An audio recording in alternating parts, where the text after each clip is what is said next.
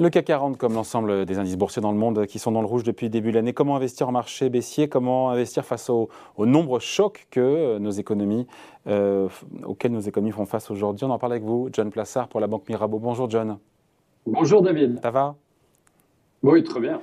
Bon. Enfin, part mieux que les marchés, je dirais. Euh, ça c'est clair, c'est pas difficile. Pour vous, on vit un double choc. Expliquez-nous.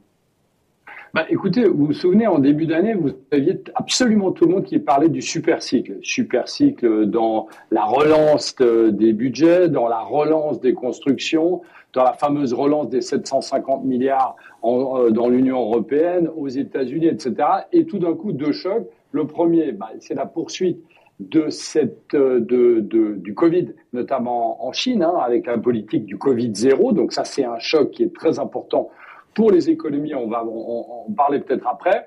Et de l'autre côté, évidemment, c'est la guerre en Ukraine. Donc tout d'un coup, ce dynamisme, cette demande qui revenait, bah, a été coupé euh, quasi du jour au lendemain, avec les conséquences que ça a sur les bourses et aussi sur l'économie, eh bien par ce Covid zéro en Chine et cette guerre en Ukraine.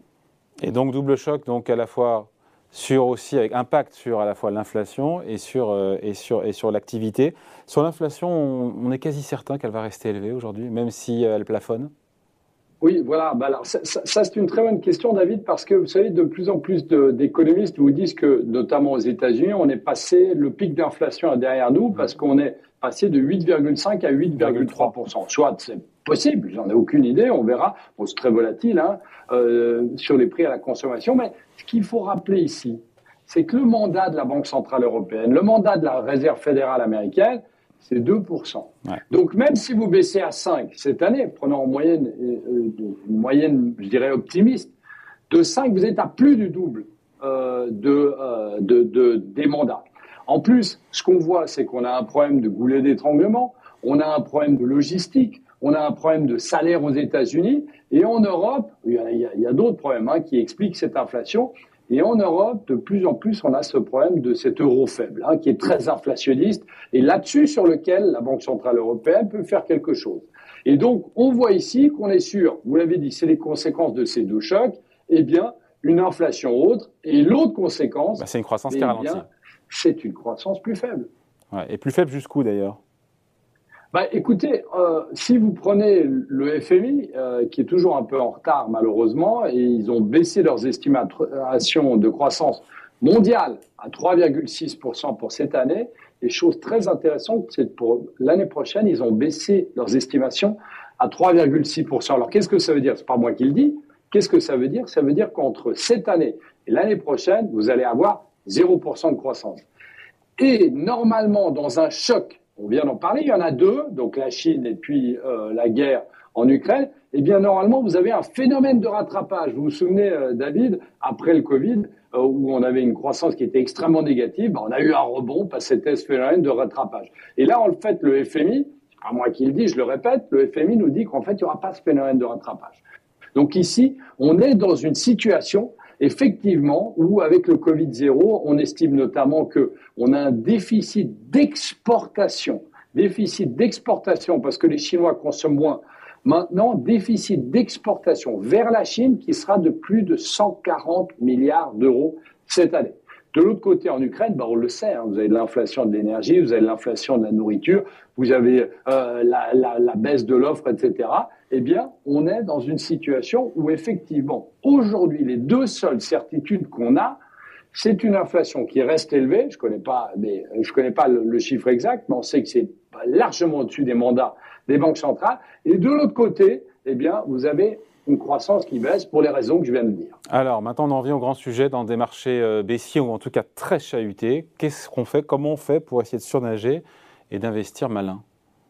Bah, Écoutez, d'abord, ce qu'on regarde, c'est qu'on regarde par le passé ce qui, ce, qui, ce qui est arrivé. Vous savez, on est dans un cycle économique normal où on a eu le pic, on est en train de descendre, puis après on a la récession. Donc ça, c'est tout à fait normal. Après, il faut savoir combien de temps ça dure, ça c'est une autre question. Mais donc, quand on est dans cette phase de cycle où en fait, on a cette croissance qui baisse, bah, qu'est-ce qu'on regarde? Évidemment, il y a des secteurs qui sont mis à mal, on l'a vu avec la technologie, etc. Mais il y a d'autres secteurs dans ces phases-là qui fonctionnent assez bien. Et les deux thématiques qu'on regarde en particulier, le premier, c'est les dividendes, mais les dividendes de qualité. Qu'est-ce que ça veut dire? Ça veut dire pas les dividendes qu'on appelle en anglais les value trap, où vous avez certaines sociétés qui vous donnent des dividendes alléchants parce qu'en fait leurs comptes sont pas extraordinaires, etc.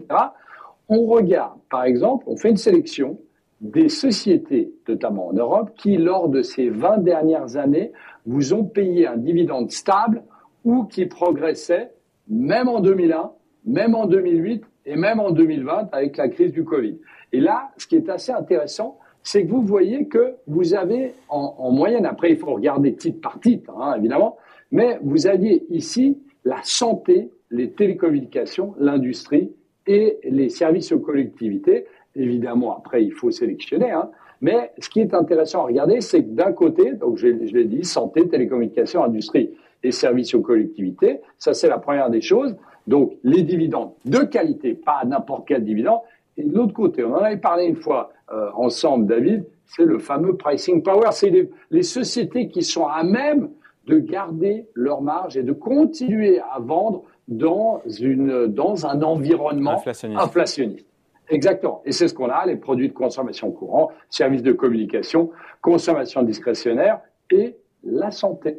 Et ce qui est assez intéressant de regarder, David, c'est que vous regardez dernièrement, alors les valeurs avaient été massacrées avant, par exemple dans les télécommunications, mais on voit que c'est un secteur qui fonctionne extrêmement bien depuis plusieurs mois. La santé dont personne ne voulait parce que c'était trop ennuyant, ben vous voyez que c'est des secteurs qui ont un fort pricing power et pour certaines, comme Sanofi par exemple, eh bien, ont des, euh, des dividendes qui sont intéressants. Donc globalement, ce qu'il faut regarder aujourd'hui, c'est que même dans cette phase très douloureuse, hein, euh, moins 27% depuis le début de l'année pour le, pour le Nasdaq par exemple, dans cet environnement très douloureux, eh bien, on voit qu'historiquement, on a des thématiques qui fonctionnent assez bien.